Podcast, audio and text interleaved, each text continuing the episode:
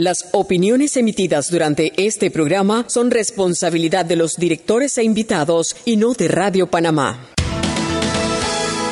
Las comidas sin sal y pimienta saben a nada. Bien, sucede lo mismo con la actualidad nacional. Usted tiene muchas noticias. Le invitamos a que la sazone con sal y pimienta. Con Mariela Ledesma y Annette Planels. La receta está lista y usted está invitado a la mesa. Sal y pimienta.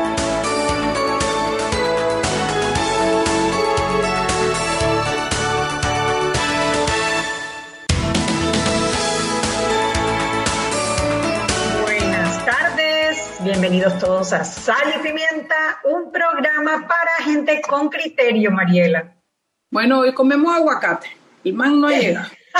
sí, hoy come. Y se lo mandé a tiempo, así que hoy no tiene excusa. No, es que el pelado debe estar tratando de llegar a la casa, porque la verdad es que con esta oscuridad que existe.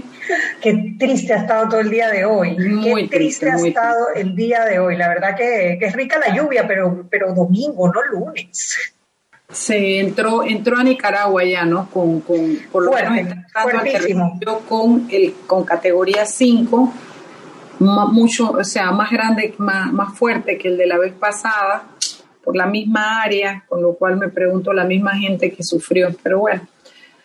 Hoy es lunes, hoy es lunes 16 de noviembre, nos toca leer nuestras pautas. Banco Nacional de Panamá conoce a Ariel, el nuevo asistente virtual del Banco Nacional de Panamá, del Banco Nacional de Panamá. ¿Quién atenderá tus consultas sobre unos horarios de ubicación de sucursales? Dos, preguntas frecuentes. Tres, soporte de banca en línea y banca móvil. Cuatro, banca de oportunidades. Cinco, alivio financiero. Chatea por WhatsApp al 6509-5151 Banco Nacional de Panamá, tan grande como tú. El glucómetro VivaCheck, que tiene un amplio rango de hematocritos que va de 0 a 70%, es capaz de evaluar recién nacidos, mujeres embarazadas, pacientes con anemia y otros. Tiene 900 memorias con fecha y hora, 5 segundos de tiempo de respuesta, puerto USB para transferencia de datos, incluye 10 tiras de prueba. Está de venta en la Casa del Médico, sucursales en la, en la sucursal de la Avenida Justo Arosemena. Y bueno, mi llaverazo. Aléjate de los contagios con el llavero antivirus diseñado para pulsar, alar y cargar. Ven por el tuyo a las estaciones Terpela, solo 2 dólares adicionales a tu recarga de 15 en combustible o por la compra de un promo pack de lubricantes. Terpel en todas las estaciones a nivel nacional.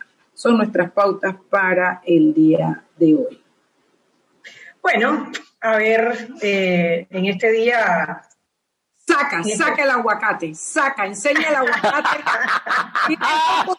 Hoy la tienes fácil, tienes dos posibilidades. O muestras aguacate o muestras un flashlight para demostrar que la oscuridad no te dejaba llegar a la casa. el tranqui la lluvia. Iota no me dejó. No me estás diciendo Iota, ¿no? No, no, no, no, no, para nada. el tranque estaba horrible. Yo estoy, yo estoy con lo del tranque. El tranque estaba horrible. No, lamento mucho lamento mucho entrar un poquito tarde y les deseo un buen, buena tarde a las dos y a todo el público oyendo, oyente, perdón. Muchas gracias por la paciencia y por esperar. Ah, yo, voy a dar voto de, apoyo para mi amigo Eric que hoy... yo voy a pedir vacancia. Yo quiero vacancia. no, no, no, el tráfico hoy ha estado fuerte, fuerte, fuerte. la gente cuando llueve, yo no sé, es como que le prenden el chip de, de avanza a paso de abuelita sin apuro. Yo sí, sí, sí, andan con cuidado. Yo hoy salí de la oficina muy temprano, no sé, mi alma me, me, pedía refugio en la casa temprano hoy.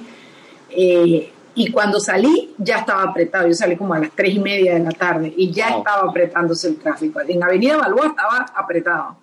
Así es que, cuando, cuando uno siente el tráfico, también uno piensa, oye, ¿será que hay reactivación económica? No, yo no sé, para mí el tráfico es uno de los indicativos de reactivación económica, sobre todo cuando viene el mes más importante del comercio, que es el, mes de diciembre, ¿no? Ojalá y así sea. Ojalá que dentro de todos los factores uno haya sido la reactivación económica, porque es algo que nos beneficia a todos los panameños. pero, esta lluvia ya significa entonces que ya entramos entonces con IOTA, pues. O sea, ya, ya el huracán entra. Esto es IOTA. Y para los que quieren ver el recorrido de Diota, pueden entrar a focopanamá.com, que tenemos un monitor en vivo, que se ve exactamente dónde está ahora mismo el huracán. Eh, ya es categoría 5, se ve exactamente qué áreas de Nicaragua y de Honduras, porque ya entró, hay un pedazo de la parte roja que ya entró en Honduras, y se ven también los cúmulos rojos que hay sobre la ciudad de Panamá que nos traen estas lluvias que, son la colita, como dicen, ¿no? La colita del, huracán, pues que la colita hace estragos a veces, ¿no? Cuando, cuando coincide en una misma área. Pero bueno, lo que queremos ahorita es que esa lluvia caiga toda, toda, toda, toda, toda en el lago Gatún para que se llene y no tengamos problema de pasar barcos en el verano. La, represa. Que están debajo de la neta.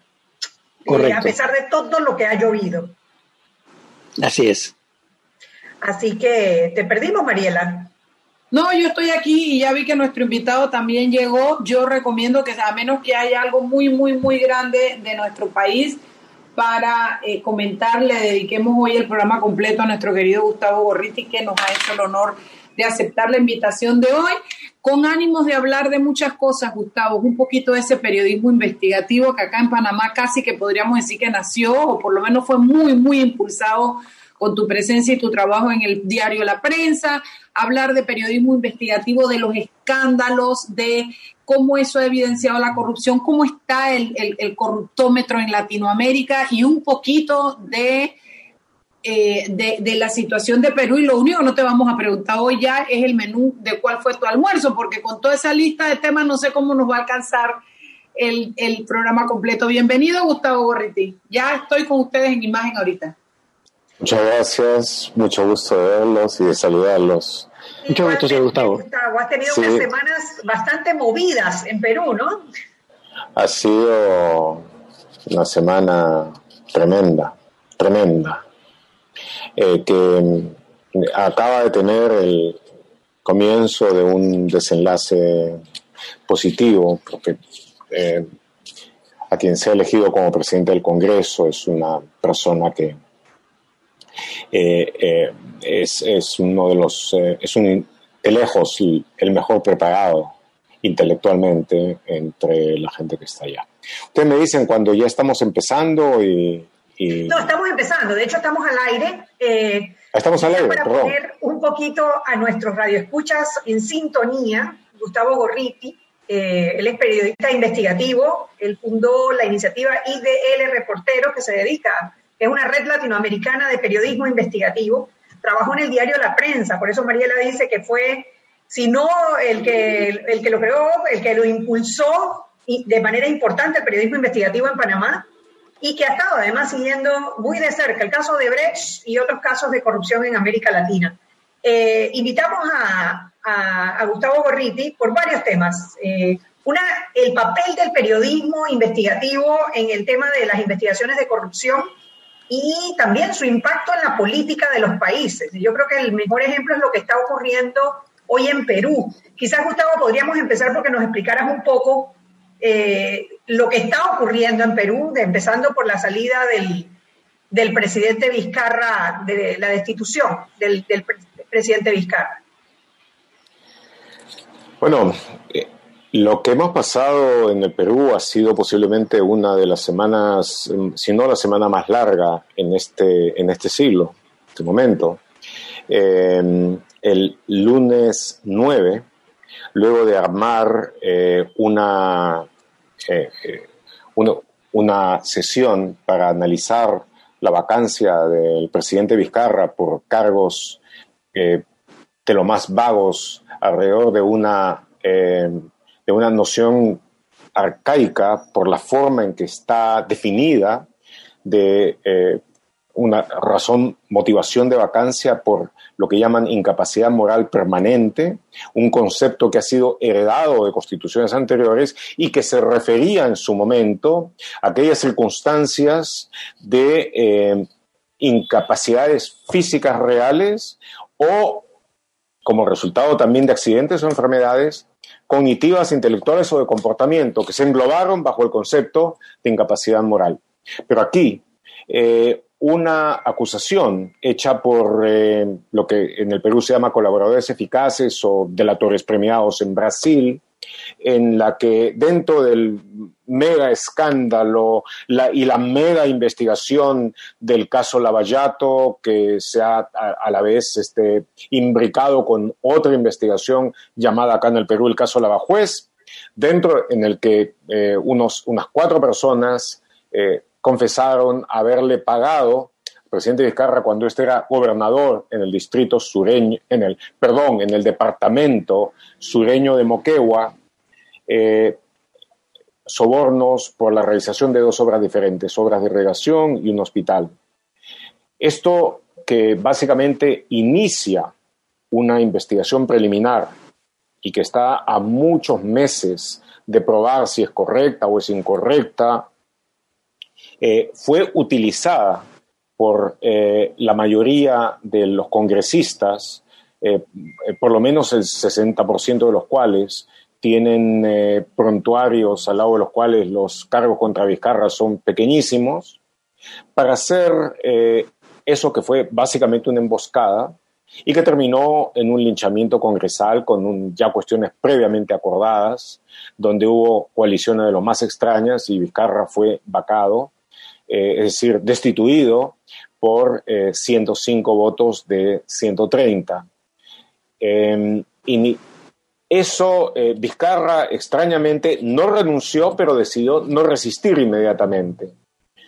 Y lo que motivó eso de, inmediato fue el comienzo de una movilización de protesta contra lo que la población, la inmensa mayoría de la población, vio como una gruesa y turbia maniobra en la que estaban juntos los grupos de la derecha más ultra radical, y cuando hablo de derecha radical, la peruana compite con cualquiera, este, con eh, otros grupos que estaban vinculados con lo que aquí hemos conocido como universidades chatarra, aquellos este, negocios de universidades sin el mínimo nivel eh, académico o intelectual, pero que se hicieron como negocios y además en algunos casos también como vehículos de lavado de dinero, y que eh, una institución seria les había denegado la licencia, todo ese grupo de gente para tratar de volver a obtener lo suyo, junto con otros grupos vinculados también, muchos de ellos con diversos casos de corrupción. Entonces, eh, lo que sucedió es de que esa misma noche empezaron las marchas. Y cuando se pensó de que era cosa de que eh, jóvenes y todo, que se iban a cansar, cada día fueron creciendo. No hubo día en el que no hubiera. Y esto empezó en el centro de Lima y prontamente se generalizó en el Perú entero. El día jueves pasado hubo marcha en todas las ciudades principales del Perú y en muchas de las más pequeñas también. Ha sido una de las movilizaciones más grandes que ha habido en nuestra historia y eh, en algunos comparable y en algunos aspectos incluso superior a las movilizaciones del año 2000 que terminaron con el derrocamiento de Fujimori, en lo que acá se conoció como la marcha de los cuatro suyos. Bueno, este, y cuando se hubiera pensado de que ahí acababa, al día siguiente hubo otras. Y entonces, en, eh, especialmente el día viernes y el sábado, el nuevo gobierno que había tomado el poder, eh, estaba por, pues, dirigido por un parlamentario eh, apellidado Merino de Lama, y, pero apoyado de nuevo por todos estos grupos que he descrito, y decidió poner la mano dura, como ellos le pedían. O sea, esa es la gente que considera que el problema de Pinochet es que no fue lo suficientemente duro.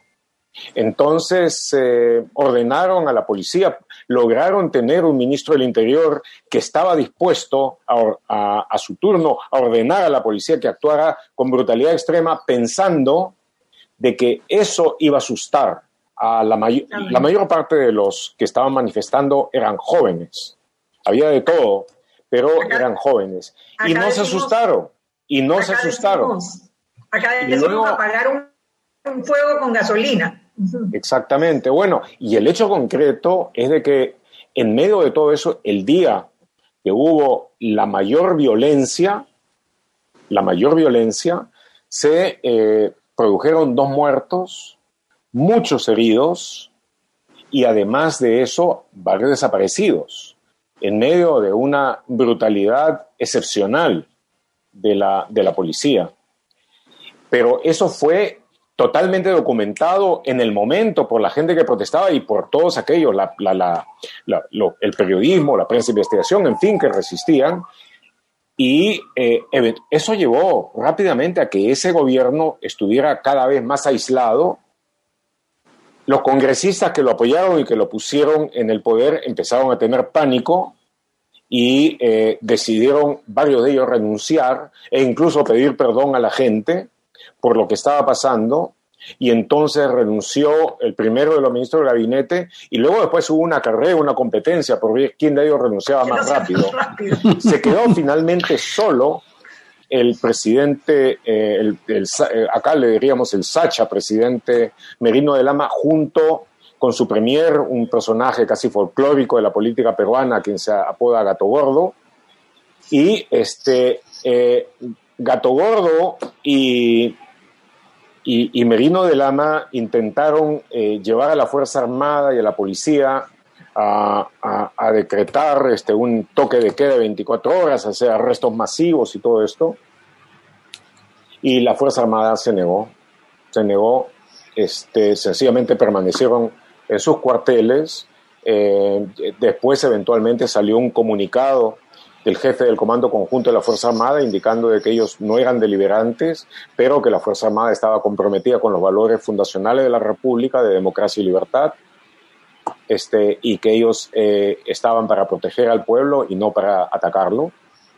Y pues en ese momento ya terminó todo, unas horas después, eh, Merino de Lama eh, rebuznó su renuncia y, y, y, y se acabó entonces el Congreso, el mismo Congreso que había destituido a Vizcarra, empezó a cambiar completamente y eh, renunció toda su junta directiva y quedaron y convinieron en que iban a nombrar a una nueva junta directiva que solo constara de alguno de los 19 congresistas que habían votado en contra de la vacancia. Y así fue. Después de muchas negociaciones, hoy día se votó por una lista única que está encabezada por Francisco Sagasti, eh, que er, es del Partido Morado, un partido nuevo, alineado con, con la causa de democracia, derechos humanos, eh, transparencia. Y eh, Sagasti, que es una persona incluso mayor que yo, que es eh, un intelectual eh, muy eh, articulado, versátil, que tiene una excelente formación. fue nombrado como presidente del Congreso y posiblemente hasta que no haya una solución sobre la vacancia va a ser también presidente de la República. Gustavo, una pregunta, perdón, que te interrumpa, precisamente en la línea. Que hablado tan largo, pero fue. No, no, ha sido, ha sido la semana más larga, de tal manera que. Y ha sido un excelente recuento y muy interesante, y, pero es precisamente en esa línea que, de lo que deja recojo la frase, hasta que no haya una solución.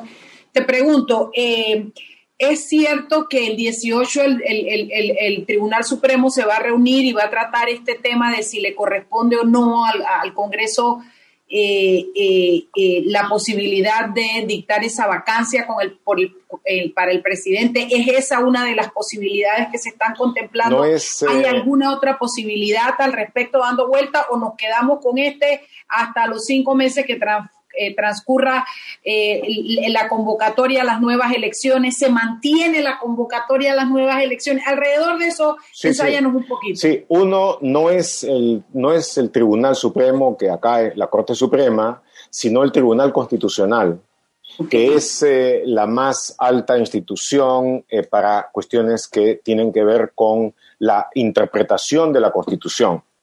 Entonces, ellos han reunido hoy por primera vez, precisamente para para, ver eso. Pues, hubo dos intentos de vacancia de Vizcarra, uno en septiembre que no tuvo éxito y otro en noviembre. Ahí se planteó una acción en septiembre que es la que se está discutiendo ahora y que por supuesto va a abarcar a las dos. Eh, ellos seguramente se van a terminar de reunir sobre esto el día miércoles y seguramente su fallo va a salir el jueves. Ahí están divididos en dos grupos muy claros. Eh, está un grupo de los, eh, de los conservadores extremos, que son tres, en total hay siete, que son tres, que pertenecen a lo que aquí se llama la, la derecha bruta y achorada. Eh, entonces, y están los otros tres que son del sector más liberal. A veces se pelean entre sí, pero en las cuestiones liberales están más o menos de acuerdo. Y está uno eh, este, que es el que siempre está fluctuando, el pendular, el pendular. Entonces, eh, va a ser 3-3 sin duda y todo resta en ver a dónde va el péndulo del viejito, pues tiene como 80 años. Entonces, este, eh, yo me imagino que dadas las circunstancias, y porque realmente no hay razón alguna pero lo que ellos ahora, digamos, esto, los de los conservadores, lo que quieren decir es que hay sustracción de materia. Es decir, de que, ya, se cayó el gobierno de Merino, ya no hay nada que decir. Pero los otros no, indican de que esto tiene que interpretarse y no dejar un precedente. Una vez que ellos hayan determinado si fue válido o nula la vacancia, yo creo que van a determinar que fue nula, lo que viene es definir si eso aplica eh, para la restitución de Martín Vizcarra en a la presidencia. Para mí lo justo sería eso. para mí lo justo sería eso. Pero este, la única cosa que debo decir a favor es de que en el peor de los casos, eh, la alternativa de tener a Sagasti como presidente hasta el 28 de julio del 2021 no es mala. Este, no es mala, no es mala. Él es una persona inteligente y capaz que va a tratar de hacer una buena gestión. 6.16, vámonos al cambio y de regreso seguimos con más en Sal y Pimienta, programa para gente con criterio. Sal y Pimienta con Mariela Ledesma y Annette Planels.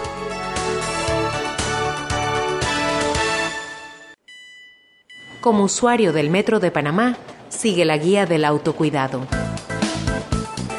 Mantén una distancia mínima de 1 a 2 metros cuando te encuentres en los puntos de recargas de tarjetas, torniquetes, andenes y trenes. Todas las estaciones se encuentran señalizadas. Sigue la guía del autocuidado del Metro de Panamá.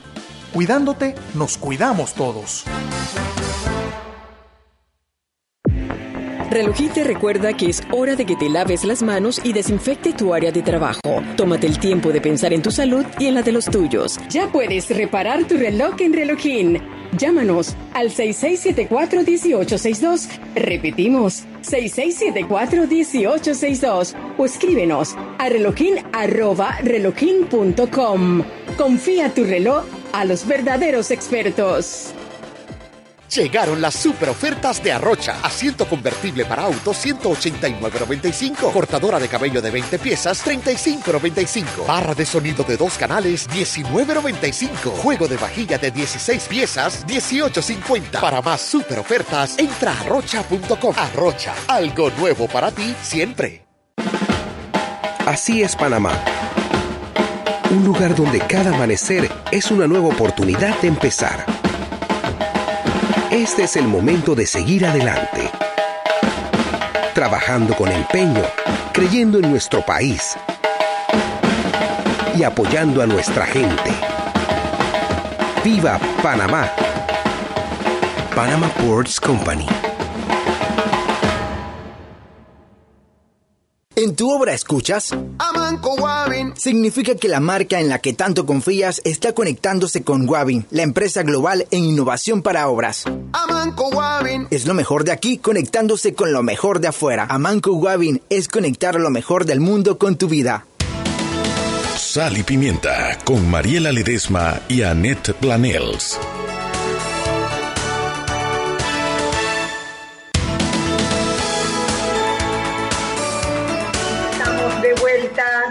En Sal y Pimienta, un programa para gente con criterio. Hoy conversando con Gustavo Gorriti, periodista peruano, investigativo, eh, fundador de IDL Reporteros, es una cadena de, reporteros, de, periodistas investigativos por toda la América Latina y ex colaborador del diario La Prensa, donde tuvo, ¿cuántos años estuviste en Panamá, no, Yo fui director asociado. Director asociado. De, de la prensa. En un momento tuve que eh, cambiamos mi título de director asociado a director afiliado, porque eso fue cuando Pérez Valladares me quiso expulsar el año 97 y si ustedes eh, recuerdan, eh, yo, la prensa, decidimos resistir. Y resistimos y hubo una campaña internacional muy intensa que duró varios meses y finalmente Pérez Valladares se vio obligado a recular y la única condición que pidió fue que yo me cambiara el título. Entonces, bueno, dijimos, director asociado, afiliado. Entonces, estuve eh, así eh, todo el resto de, años y quiero decir, quiero decir, no, no, no, no quiero dejar pasar la oportunidad o dejarlo para el final, que fueron eh, cinco años, cinco años extraordinarios eh, que, representaron, que representaron muchísimo. No fueron nada fáciles, quiero decir. Eh, y quiero contarles eso ahora desde la, desde la distancia, porque en, en cuanto a mí me llevaron a Panamá básicamente para ayudar a desarrollar el periodismo de investigación. Y e inicialmente, eh, inmediatamente me, di cuenta de que en un país transaccional como era Panamá, es Panamá en buena medida, lo principal tenía que concentrarse en, en las cuestiones empresariales, transaccionales, la banca, las offshores, en fin. Y nos dedicamos a eso. Empezamos inicialmente con el caso Banaico. Opa, Banaico, Algunos de ustedes recordarán eso, pues ya tiene varios años. Este, Salvador Morales creo que se llamaba el director. Eh, Salvador Morales, y a través de él, porque fue una cosa en que salías este, y básicamente rápidamente llegabas a un montón de otras cosas. Llegamos a una eh, organización importante de narcotráfico, llegamos a políticos que estaban entonces aliados con el PRD, finalmente llegamos a alguien que tenía parentejo político cuando entonces presidente Pérez Valladares, y es entonces cuando de Pérez Valladares decidió que había visto y leído todo lo que quería saber sobre periodismo de investigación en lo que restaba de su vida. Y luego muchos empresarios de Panamá también. Yo quiero decir de que eventualmente en esos meses que hubo de confrontación con, con, Pérez Valladares, Estuve, eh, tuve una conversación eventualmente con una persona que había tenido un papel importante en la prensa antes y que era funcionario del, del gobierno de Pérez Valladares. Y él me dijo que estaba muy de acuerdo con el periodismo de investigación, pero que él creía de que para hacerlo uno tenía que tener por lo menos cinco generaciones eh, enterradas en Panamá. Yo, no sé por qué era necesario esa especie de currículo de cementerio, ¿no es cierto? Para que no fuera Siempre me resultó muy difícil poder entender eso, pero claro, era una condición que me resultaba imposible satisfacer. Pero eh, luego que me quedé, pude seguir pero eh, ya estaban preparados, y quiero decir, en ese entonces, en esa época, el procurador general de la República era José Antonio Sosa, Sosa con doble S, este, y eh, eh, llegó la situación en el que fuera cual fuese la investigación que sacábamos, inmediatamente la Procuraduría habría una causa, no contra el investigado, sino contra nosotros. Entonces, eh, yo les puedo decir, sacamos el caso de Mark Harris, por ejemplo, entre los muchos que puedo recordar, este, que eventualmente terminó preso en una cárcel de Estados Unidos y que había tenido una relación cercana con ese procurador, inmediatamente un caso contra nosotros. Eh, eh, en fin, hemos sacado muchos otros y siempre había aquello de que teníamos toda la, presión. Y, es que el periodismo investigativo de por sí, por naturaleza, tiene que tener esa relación tensa con el poder, ¿no? Eh, bueno, no, no debiera ser así. La verdad es que eh, no, no, no, no debiera ser así. Cuando, Pero es, es una realidad. y, esa, y es precisamente por la incidencia que tiene el periodismo investigativo en la política del país. Eh, bueno, mira, yo te puedo decir, se hizo difícil se hizo muy difícil. Eh, me, conocí mucha gente muy interesante, una buena parte de las cuales fueron fuentes nuestras, mías, Este, y, luego llegaron muy alto empresarialmente, ya estaban bien entonces. Em, y luego, eh, sí, muchos empresarios y todo también llegaron, y sobre todo abogados de aquellos que después, en el caso Mossack Fonseca, salieron con muchas cosas, eh, llegaron a la conclusión de que no querían saber más. Eh, hacia el final de mi estadía en Panamá se organizó toda una campaña para tener eh, los poderes de los asociados a fin de poder tomar control de la prensa y todo eso. Pero ya eso era el año 2001, cuando ya había caído Fujimori, yo había pedido antes un una licencia y me la dio la prensa para poder ir a ayudar en el derrocamiento, cosa que sucedió. Entonces yo ya eh, iba a regresar al Perú. Y, eh, pero debo decir una cosa, eso fue. Eh, eh, tuve contacto con muchos crooks, con muchos bribones y, y, choques con ellos. Pero a la vez, a la vez, aunque fueron por eso años tensos, conocí gente maravillosa, gente de la que he tenido el mejor recuerdo. Guillermo Sánchez Borbón, una persona tan absolutamente excepcional en Panamá o en cualquier otro sitio, que eh, haberte eh, disfrutado de su sentido del humor, de su conocimiento, eh, fue una experiencia realmente imborrable.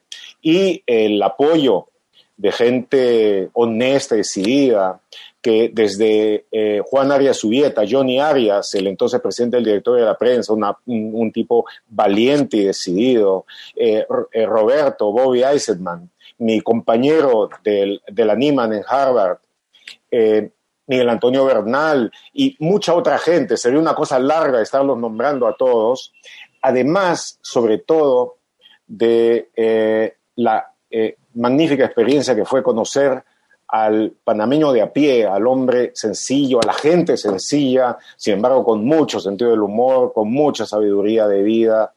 Este, yo, yo me quedé, eh, cuando me fui de Panamá, me fui eh, eh, enamorado del país y ese sentimiento continúa hasta, hasta ahora. ¿Sientes tú, ¿Sientes tú que ese periodismo investigativo incipiente, el que viniste a empujar, a desarrollar, cambió cosas en Panamá, Gustavo? Bueno, mira, lo que nosotros hicimos en ese tiempo, yo recuerdo que una de las últimas investigaciones que hice fue eh, eh, sacar eh, una investigación que comprometía seriamente a, a, Pérez Valladares, ya expresidente en ese momento, con tráfico de ciudadanos chinos hacia Estados Unidos. Como resultado de esa investigación, los americanos le quitaron la visa a Pérez Valladares, lo que ustedes saben muy bien lo que significa para un rabbi eh, que le quiten la visa este, a, Estados Unidos. Y tanto así que se hizo una especie de coalición de políticos ofendidos por lo que yo, por, por el delito que yo había cometido, hace que le quiten la visa a, Pérez Valladares. En donde incluso hasta, hasta Guillermo Endara se sumó, eh, expresó su solidaridad este, ante el, el, el, accidente que había sufrido eh, Pérez Valladares. Mira, yo creo que visa que no le han vuelto a visa que no le han vuelto a entregar hasta la fecha. O sea que ha sido una, una condena social de alguna manera. entre muchas otras cosas, sacamos el caso de Mark Harris. Mark Harris fue eventualmente capturado y llevado a una prisión en, en, Estados Unidos. Eh, sacamos muchos casos que tuvieron eh, eh, realmente resultados, pero digamos, el periodismo de investigación empieza y luego tiene que continuar de una forma eh, constante y empezar a movilizar tanto a la sociedad civil como a los sectores más honestos entre las autoridades para que, empiecen a actuar. Cuando se crea esa sinergia, este, entonces la sociedad puede empezar a cambiar. Es un proceso largo, pero históricamente, históricamente, eh, ha tendido a ser así en las democracias el efecto, por ejemplo, de los llamados muckrakers, ese, esa gran generación de periodistas de investigación a fines del siglo XIX y comienzo del siglo XX en Estados Unidos, tuvo un efecto revolucionario de cambiar a la nación. Eh, pero eso fue gracias al hecho de que también eh, una buena parte de su acción se hizo durante el tiempo en que Teddy Roosevelt, que no tiene una gran fama al sur de Río Grande, pero que para Estados Unidos fue un excelente presidente, eh, él estaba ahí y utilizó eso para bajar el poder de los grandes monopolios, para llevar a cabo una serie de reformas legales que dieron forma al Estados Unidos del siglo XX. Entonces, es así. Aquí también, en, en América Latina, por ejemplo, en el caso Lavallato, y ya entramos en eso, en Brasil fueron los fiscales, fueron los fiscales con el juez y todo eso los que llevaron eso adelante a gran velocidad, con la prensa corriendo detrás de ellos.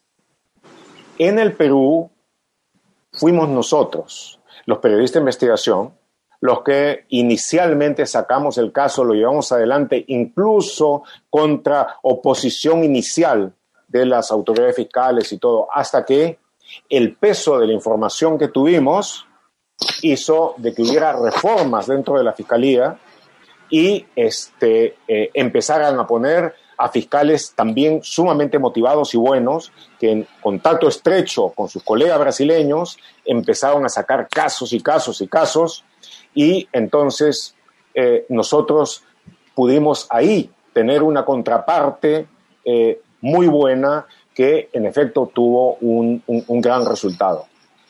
Como también nuestro sistema judicial era corrupto, en determinado momento, en el, el 2017, iniciamos una investigación que acá se ha conocido como la Bajuez, que, estaba, que sacaba a la luz la corrupción en el, en, el, en el aparato judicial y que tuvo un inmenso respaldo popular. Este, y bueno, esas investigaciones han llevado a lo que ustedes saben, eh, de que básicamente todos los presidentes que ha tenido el Perú en este siglo, con la excepción de Valentín Paniagua, el que hizo la transición hacia la democracia, han estado implicados de una o de otra forma en esto. Eh, y pues no solamente ellos, las empresas, empresarios, compañía de construcción y todo aquello. En ese contexto, eh, lo que descubrimos con mucha claridad eh, desde la primera década de este siglo fue de que el, el, delito, el crimen corporativo era cada vez más sofisticado, internacional y todo eso, y que la única manera de hacerle frente era organizarnos en múltiples redes de periodistas de investigación para poder eh, enfrentar eso internacionalmente. Entonces, una de ellas, el Consorcio Internacional de Periodistas de Investigación, cuya sede central es Washington, que permitió, entre muchas otras cosas que ustedes conocen, por ejemplo, sacar a la luz el caso de Mossack Fonseca, este, y, y también en los offshore leaks, otras cosas relacionadas con ello, que tuvo un efecto en múltiples naciones y lo sigue teniendo. Por ejemplo, nosotros ahora mismo estamos desarrollando una investigación basada en mucho en los datos de lo de Mossack Fonseca. Y para el caso Lavallato, nosotros creamos otra red especial de, periodistas latinoamericanos de investigación, uno de cuyos miembros es este Rolando Rodríguez, el actual director asociado de la prensa de Panamá, este, y, gran eh, y querido amigo de, aquellos años en los que yo estuve allá. Y entonces eh, eso ayudó muchísimo, muchísimo. Por ejemplo, cuando nosotros empezamos eh, con el caso Lavallato acá en el Perú, vimos de que algunas de las compañías que figuraban con, con, pagos eran compañías que venían en Panamá. Y cuando fuimos a Brasil, vimos de que los fiscales brasileños, los procuradores brasileños, eh, querían información específica sobre algunas compañías de Panamá y que les resultaba muy difícil obtenerla. Entonces, eh, con lo que pudo lograr Rolando, lo que conseguimos nosotros, eh, inmediatamente significó de que estuvimos en condiciones de poder ya sacar a la luz varias cosas y ver cómo se había el, el, sistema de compras de offshores que había hecho Odebrecht para armar todo su departamento de sobornos. O sea, de que vimos eso rápidamente. Y luego informaciones que hemos tenido han ayudado a, Venezuela, a México, em, a, Ecuador, sin duda alguna, eh, Argentina, para poder eh, lograr casos que han sido sumamente importantes y a la vez hemos recibido también informaciones de otros lados que nos han permitido completar investigaciones aquí. De tal manera de que grupos relativamente pequeños de periodistas de investigación con que han combinado, digamos, viejos con cierta experiencia como yo, con jóvenes muy diestros en manejar toda la cuestión de bases de datos, en fin, han hecho posible avances absolutamente espectaculares. Gustavo, una pregunta. por, lo que, por lo que te entiendo, el periodista investigativo es la piedra en el zapato del corrupto, pues. Bueno, sin duda, acá en Latinoamérica y en casi diría yo, en el mundo entero, en el mundo entero. Eh, naturalmente. No, no, eso, eso no les da, no les da algún temor, no les da miedo, o sea, ¿cómo, cómo manejan eso? Bueno, cada uno, eh, porque obviamente eh, no haces grandes amistades en ciertos sectores, eso creo que está bastante claro, ¿verdad? Y no hace muchos amigos y eventualmente cuando llega el momento de la contraofensiva de gente que tiene poder, que tiene ciertos manejos, también eres víctima de, de ataques de descrédito, calumnia, guerra psicológica, en fin, y eh, eso yo he tenido enfrentado y ahora enfrento eh, acá en el Perú, que como ya les he dicho, tiene posiblemente la derecha más primitiva de América Latina, lo que no es, eh, digo, de la derecha extrema, porque tenemos una derecha obviamente más civilizada, pero la derecha extrema es ciertamente lo más primitivo que hay. Y, bueno, de parte de ellos ha habido ataques, eh, manifestaciones en frente de mi oficina, traer chusma para, para hacer este, acosos, em, poner cuando el presidente, el expresidente Alan García se suicidó, en determinado momento hashtags, muerte Gorriti, este, cuál es su casa, cómo ir allá, en fin, todo ese tipo de cosas. Miedo. Digo, eh, yo lo que le digo a los muchachos que vienen a trabajar, porque hay un aspecto así que es como muy romántico en periodismo de investigación, ¿no es cierto? Qué lindo que es hacer investigative reporting.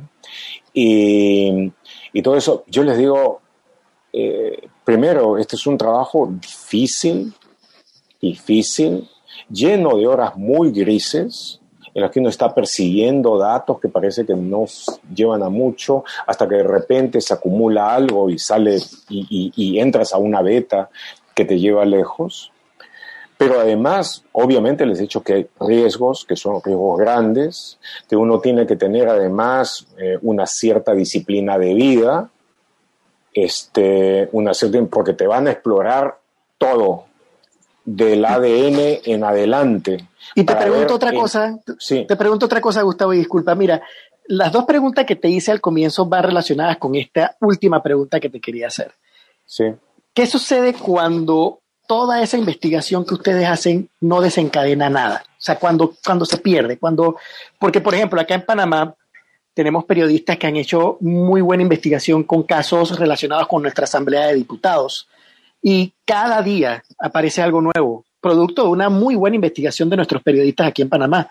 Sin embargo, no trasciende, se queda ahí.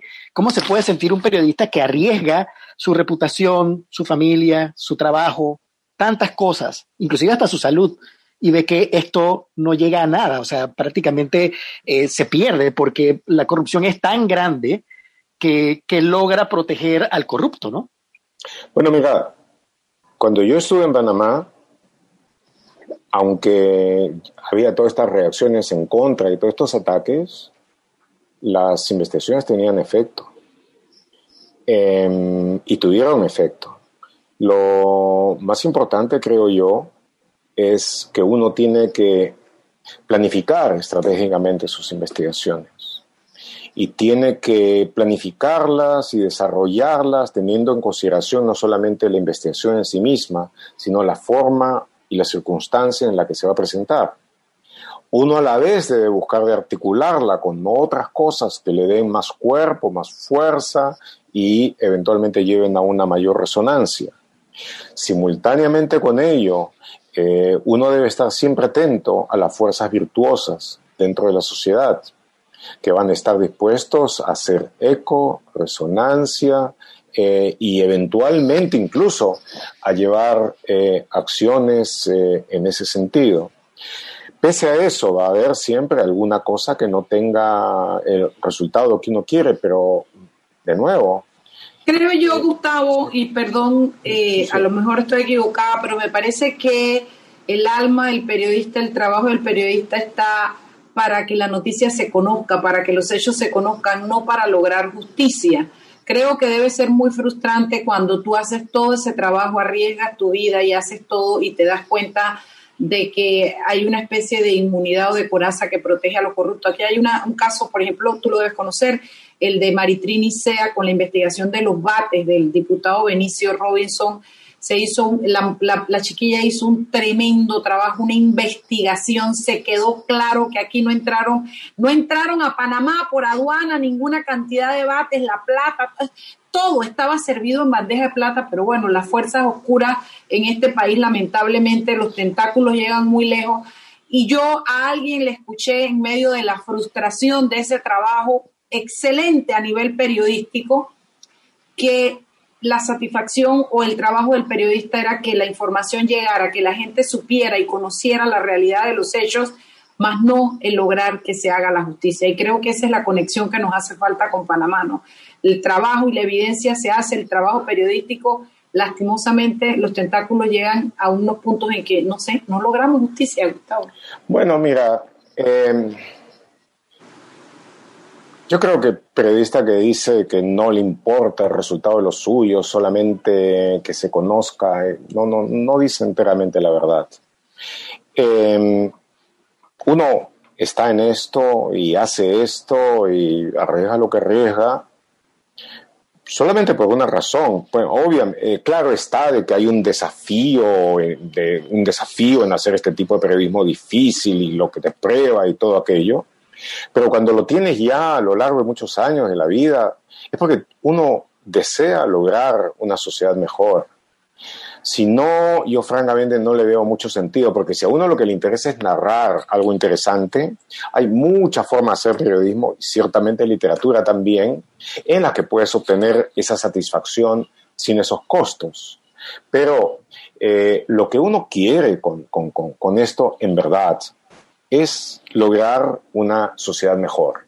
Y quizá algunos periodistas dentro de la influencia así un poco extrema del periodismo del periodismo gringo, del periodismo estadounidense, que se pusieron muy técnico, ¿no es cierto? Y no, nosotros estamos solamente en lo nuestro, and I am just a journalist, y todo aquello, olvidaron incluso el, el, ánimo de reforma social que animó a sus padres, a los MacRakers, los que realmente abrieron la gran brecha por la que nosotros ahora caminamos, los periodistas de investigación. Pero lo que sí también tenemos que tener claro, o sea, en el fondo lo que tú quieres lograr es una sociedad mejor. Una sociedad en la que eh, la limpieza, pero sobre todo la verdad, valgan más. Pero a la vez uno es consciente de que tus únicos instrumentos que son es la indagación, la investigación y la revelación a través de la forma en que comunicas. Tú no tienes capacidad de actuar como procurador, como fiscal o como juez ni nada por el estilo. Tú tienes que utilizar las armas intelectuales y de gestión que tienes para poder conseguir la información, probarla, corroborarla, organizarla bien y presentarla. En la idea de que eso haga que la gente conozca más y eventualmente cuando la gente conozca y conozca y conozca y además sepa de que tiene ciertos derechos de ciudadanía en tanto ciudadano de una república de iguales, en que eventualmente decida tomar cuentas, tomar cuentas organizadamente y exigir la rendición de las mismas. Entonces, es en ese momento donde se logra. Nosotros lo hemos conseguido acá. No 100%, no 100%, porque una de las cosas que uno se da cuenta siempre es que el pantano que tú piensas en de momento haber secado, ¿no es cierto?, haber drenado, es mucho más profundo y el pantano vuelve a surgir y de repente te das cuenta que empieza donde pasaste, empieza a surgir de nuevo y todo eso. Y, y es un trabajo largo, largo, larguísimo, posiblemente inacabable. Pero mira, esto que ha pasado ahora, todas estas movilizaciones que ha habido por la democracia y todo, es por lo que sabe la gente. Si la gente no supiera, lo hubieran podido engañar como engañaban antes, con demagogias cualquiera. La gente sabe perfectamente quién es, quién es qué y quién es quién. Entonces, gracias a eso se ha podido. Estamos muy lejos de llegar a la sociedad con los niveles de integridad de igualdad entre ciudadanos, de defensa del derecho a lo demás a través de la honestidad pública, que son indispensables para llegar a tener naciones verdaderamente desarrolladas. Pero hemos avanzado, hemos avanzado sin duda. Y, y eso es y ahora vuelvo a lo que me decía sobre los peligros, una batalla larga. Y uno tiene que entenderla perfectamente como que estás movilizado en una campaña que tiene mucho militar, entonces tú cuando eres un soldado sabes que puedes caer, tratas de no caer, eh, por eso es tu entrenamiento y tu capacidad, pues sabes que puede ser así. Y, y bueno, así como un soldado obviamente prefiere vivir, los periodistas preferimos también. Eh, nos gustaría disfrutar un poco más de los regalos de la vida, de la parte buena de la vida, este, pero eh, hacemos el trabajo que tenemos que hacer y seguro. Esa, eso que mencionabas eh, de tu experiencia en Panamá y de la persecución judicial desde el Ministerio Público, continúa. En Panamá, la prensa, por ejemplo, el diario La Prensa hoy enfrenta cualquier cantidad de demandas civiles y penales por noticias que han sacado, eh, por supuesto noticias que afectan intereses políticos y económicos con mucho poder y que, han, eh, y que su manera de, enfrentar o tratar de callar el medio ha sido a través de demandas, demandas civiles y demandas penales. No solamente la prensa, el, medio digital Foco también, que también enfrenta muchísimas demandas eh, penales, civiles e incluso por, por delitos que, que no tienen nada que ver solamente para tratar de frenar ese proceso de investigación. Eh, y con un Ministerio Público que de alguna manera se presta a que estas cosas avancen. ¿Es así en Perú? ¿Están enfrentando los medios esa, esa persecución judicial contra el periodismo investigativo? Hay todo tipo de medios para empezar. Hay todo tipo de medios y hay una cantidad de medios que son lamentables. Eh, y diría yo que lo más importante del periodismo de investigación ha sido hecho por eh, unidades eh, pequeñas de periodistas que, y mayormente digitales, mayormente en organizaciones hechas sin fines de lucro, que han avanzado muchísimo y han obligado a los otros medios a permanecer de una u otra manera no, no, no, no, no tan lejos de eso. Este, pero como, como les dije hace un rato, nosotros hicimos una investigación a fondo sobre la corrupción en el Poder Judicial y en las fiscalías y en las procuradurías y todo eso, y como resultado de ello, em, hubo, ha habido algunos cambios importantes, no los necesarios, no todo lo que necesitan, pero ha habido algunos cambios importantes. Y ahora diría yo, el nivel de magistrados íntegros que tienen fuerza y respaldo ciudadano y todo eso es, es, mucho mayor. Hace dos años, por ejemplo, el entonces eh, corrupto fiscal de la Nación, el equivalente al Procurador General de la República, decidió separar a los fiscales del equipo especial que estaba investigando el caso Lavallato, un grupo extraordinario de fiscales, y lo hizo en Año Nuevo, esperando que la fiesta de Año Nuevo hiciera más, más, más, tragable aquello. Bueno, esa misma noche la gente se movilizó amaneció, eh, recibió el año nuevo en la calle y con tres, después de tres o cuatro días tuvieron que volverlos a poner eh, en, su sitio. De tal manera de que eh, el respaldo popular que hay al, periodismo de investigación es grande, a los fiscales decididos contra eso, por más de que hagan campaña de descrédito y todo eso, continúa y continuará como se ha visto, como se ha visto en esta semana extraordinaria, en esta semana realmente extraordinaria que hemos vivido. Sí. Bueno, dale, perdón, No, no, dale, dale, Mariela. no, no, no tengo ninguna pregunta. Estoy, estoy eh, abstraída por la narrativa de Gustavo y de ver, y yo lo escucho y en el alma tengo un gran dolor porque yo veo a Panamá tan lejos de esos resultados, Gustavo. Eh, ni siquiera siento que la ciudadanía no logra eh, orquestarse, no logra enfurecerse lo suficiente, no logra entender por completo lo que está pasando. Hay tanta gente respaldando la sinvergüenzura. Es una tradición en este país el juega vivo y el que hay para mí. Tú lo conoces bien, eh, que no logramos. A mí realmente yo no tengo ninguna duda, yo veo el valor del periodismo. A mí lo que me duele es pensar que no logramos tocar un fondo en Panamá que nos lleve a, indignarnos de manera tal que digamos, bueno, de aquí para adelante, se acabó esto, vamos, vamos, poco a poco, y que tú digas, bueno, no lo hemos alcanzado todo, pero ya logramos esto, ya logramos lo otro. Eh, y, siento que son, yo lo veo como un pulpo, con unos tentáculos que no logramos eh, eh, ver de frente, pero que están allí y que nos mantienen Gustavo, nos mantienen eh, sumidos en, la corrupción y, y, ahora, por ejemplo, los diputados nuestros han adquirido un poder, Gustavo, un poder desde el cual olvídate de hacer balance con el Ejecutivo, olvídate de eso, eso es Navidad y Año Nuevo, eso es otro deseo.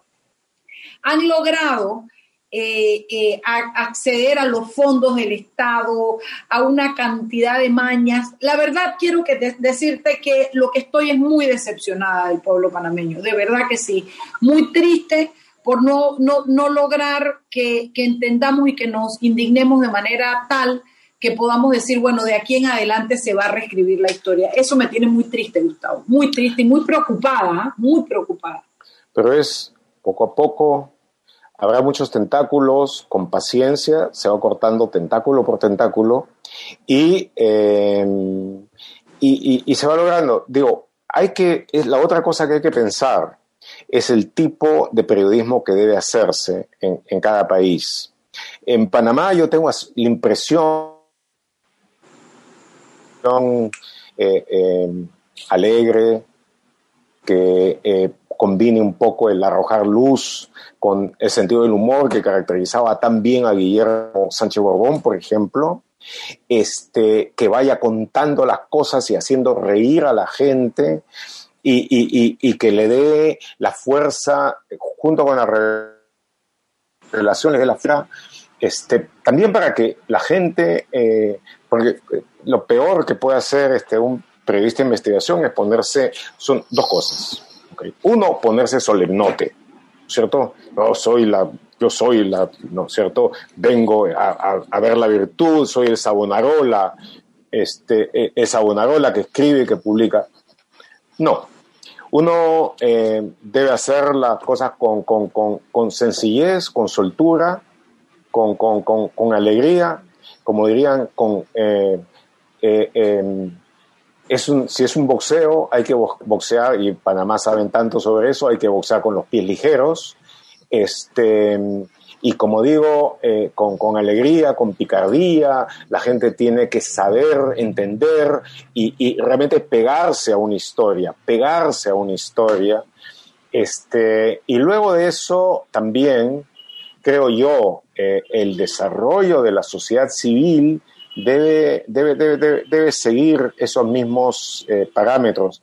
Lo que yo creo y lo que yo vi mientras estuve en Panamá es de que eh, había una diferencia, una separación entre lo que era la inteligencia eh, panameña, aquellos pocos a quienes interesaban los libros, porque cuando yo recién llegué, los libros se vendían solo en la farmacia Sarrocha, lo que básicamente era que tú comprabas libros cuando estabas enfermo entonces, pero fue mejorando y mejorando y sacamos aquel suplemento, eh, se sacaba ese suplemento talingo que Adriana Asamo, que hizo un trabajo tan eh, extraordinario, se abrieron nuevas librerías y todo esto, y se discutía, era gente que discutía cosas muy, muy interesantes y todo, pero eh, yo siempre sentí que eso pertenecía a una especie de élite eh, la inteligencia que no había desarrollado toda la eh, comunicación con el, el, panameño de a pie, el panameño común.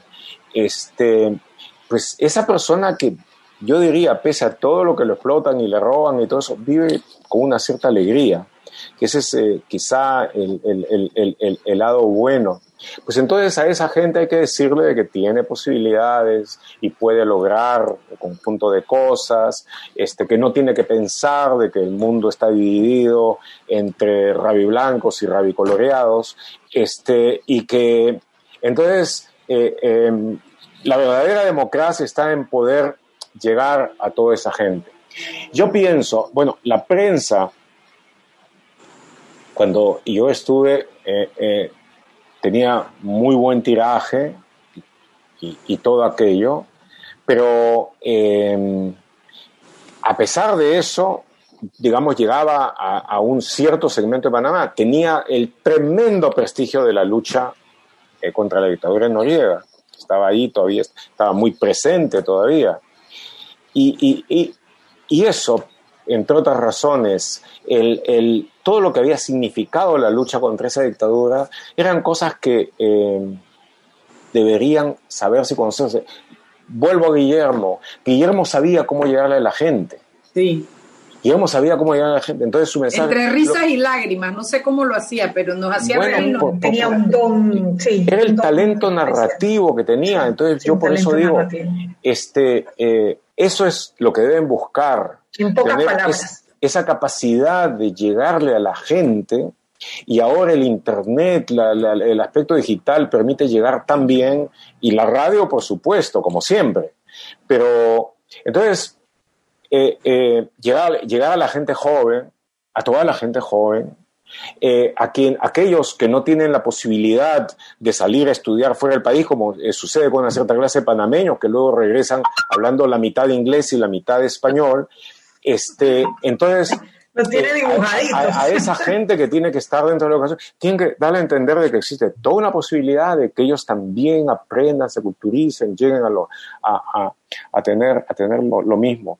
Pero, de nuevo les digo, hay que hacerlo con alegría. Yo eh, creo, eh, creo no exagerar cuando digo de que en los años en los que estuve yo sentí de que el impacto que tuvo el periodismo de investigación en Panamá fue no, no fue menor no fue menor para no, No, no fue menor. No fue, menor. sí, yo creo que dejó un legado, Gustavo, y por, por, ese lado te lo agradezco como panameña. Lamentablemente tenemos que cortar el programa ya, estamos pasaditos un minuto. Gracias por acompañarnos, espero que no sea la última vez, que pronto nos estés contando sobre cómo superan esta, esta crisis, que pareciera que ya está encaminada hacia un mejor final, ¿no? Definitivamente. Qué bueno, qué bueno. los bribones han sido derrotados. Amén, así sea. Gracias, Gustavo. Felicidades, gracias. Que les vaya muy bien. Gracias. Hasta Cuídense mucho, ¿eh? Cuídense. Mañana otro programa más de Sal y Pimienta, programa para gente con criterio. Chao, chao. Hasta mañana. Chao.